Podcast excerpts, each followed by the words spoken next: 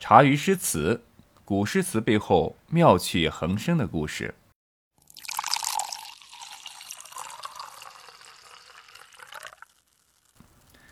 因为惜才，所以武则天呢，并未计较皇亲外戚被刺杀的事情。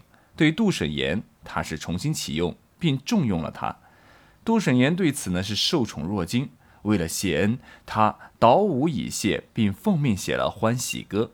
武后呢对此非常满意，授为著作佐郎，官至善部员外郎。杜审言对武则天的重新任用充满了感激，也就间接跟武后宠幸的张易之走得近了。这也是他日后悲剧的伏笔。好景不长，中德领导重用没几年的杜审言，公元七百零五年遭遇了神龙政变，武后宠幸的张易之被杀。武则天被迫退位，被认为与张氏兄弟有关联的杜审言、苏味道等人因此受到牵连。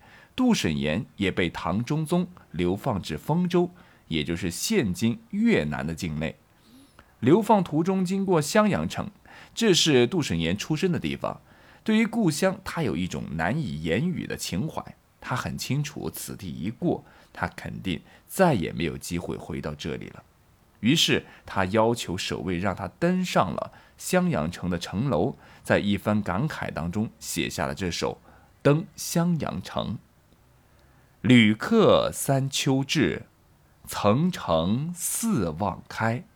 楚山横地出，汉水接天回。灌溉飞新里，张华祭旧台。西池风景异，归路满尘埃。杜审言登上了襄阳城楼，他纵目四望，原本抑郁的情感忽然心胸开朗，仿佛这壮美的山川景物扫尽了游子心头的愁云。看那楚地山川横横，绵延不断。汉水浩荡，势如接天，这确是站在城楼上所望到的襄阳山水的独特美景。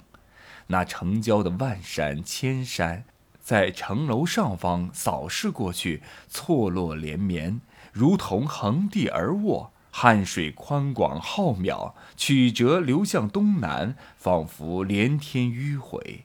那高山流水巍巍然，汤汤乎于天地之间，一气直下，不可撼动，不可遏止。所谓诗里“飞星礼记旧台”，来源于杜审言想象中的景象。飞星对应祭旧，并不觉得重复，反显轻巧，句意流转回环，加强了感叹的沉重。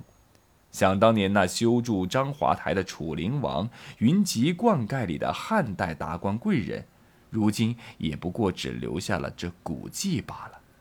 什么荣华富贵，岂能久长？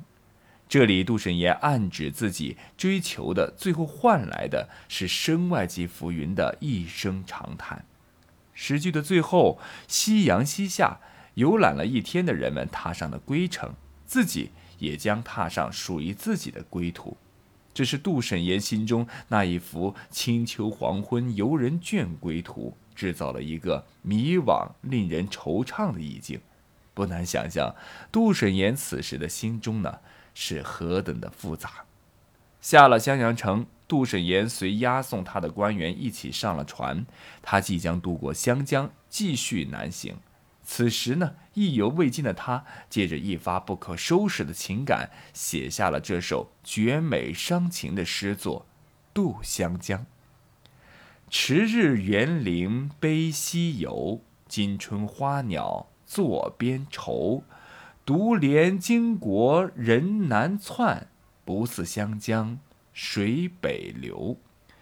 春日迟迟，风光依旧。园林里的鸟语花香与往昔一样，可如今在我的眼里呢，在杜审言的眼里呢，又不一样了。这个春天的花鸟充满了边愁，可怜我这金国人要去那南部荒蛮之地，不如这湘江水啊向北流。彼时长安、洛阳这些北方城市是繁华发达的地区，南部呢是还没有开发的蛮夷之地。南北方差异很大，更何况还是流放到越南那么偏远的南方。所以流放途中看见滚滚湘江向北奔流，也充满了羡慕。也许心里在想，时光永远回不去了，北方的家恐怕是再也难回了。世事两茫茫，相继传来了和他并称为文章四友中的苏味道和崔融的死讯，更加增添了杜审言的感怀神伤。一路向南。杜审言是终于到达了他流放的地点丰州。古时候的南方真的就是荒蛮之地，更何况是现如今的越南，那，真是难上加难。到了丰州之后，杜审言呢被很多的奇观异景是给吸引了。原本以为自己将在这荒蛮奇异之地终结自己的人生，但是没有过多久，大唐王朝的人力资源部再次找到了杜审言。也许是朝廷惜才，也许是唐中宗大赦天下，他命人召回了杜审言，并让他担任国子监主簿、修文馆直学士。在回洛阳任职的路上，回忆起发配到越南旅游的这段时光，杜审言写下了这首《旅遇安南》：交趾疏风后，寒池暖复催，仲冬山果熟。正月，野花开，积雨生昏雾，清霜下阵雷。故乡余万里，客思被从来。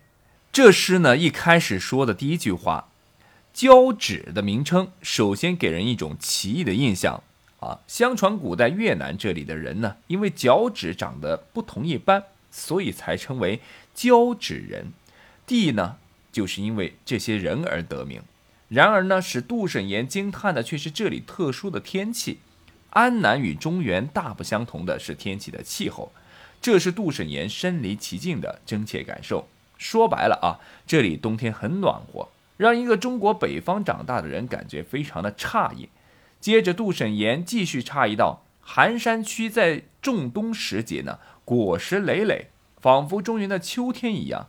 这对他来说实在新鲜，可见越南的冬天气候非常温和，如同中原的夏季。这是对上一句进一步具体的描绘。那越南就没有冬天了吗？哎，那当然还是有的。第三句当中，杜审言说明在安南只有冬日最冷的时候才有薄霜，这与北方深秋便下霜的情况截然不同。这些现象在一般中原人看来是不可能的。最后。照应题目，杜审言直述了他内心的情感：家乡于万里，客思倍从来。安南距中原实际上只有五六千里路，但是古代交通不便，没有什么高铁、飞机，来往呢就需要数月的行程，与家人难通音讯，所以做客的思乡愁胜于往常。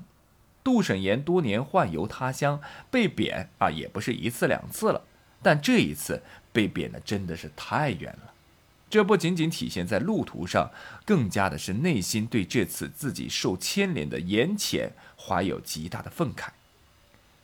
时间来到公元七百零八年，已经六十三岁的杜审言病危了，他在临终前，宋之问和武平义等人呢去看望他，病入膏肓的杜审言终于不再顾忌了，他真的是向我们诠释了什么是本性难移啊。看着好友来看自己，他又狂妄的秀了最后一把。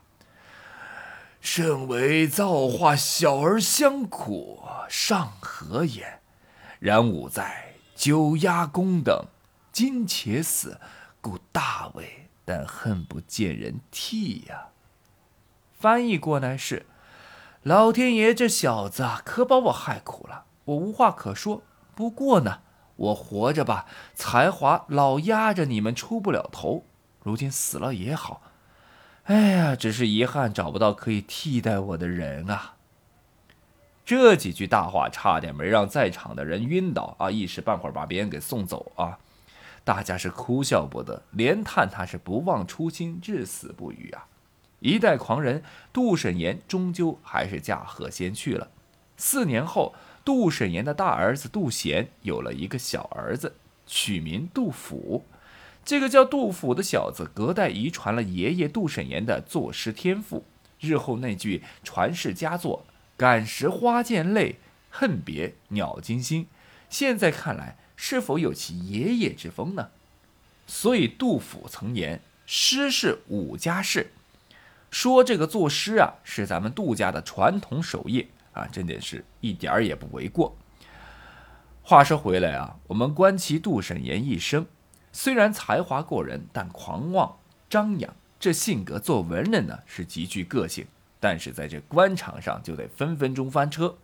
孔圣人教诲说：“君子内与言而民与行。”他根本没有在乎。《论语》有云：“一言以兴邦，一言以丧邦。”更何况为官说话慎之又慎。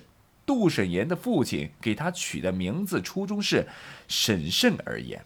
可他偏偏口不择言，完全是由着性子反着名字来，像命运给他开的超级玩笑。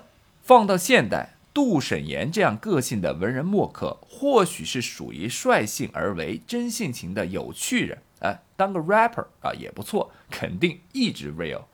但如果在职场上，可千万别学他，在职场管不住嘴是大忌。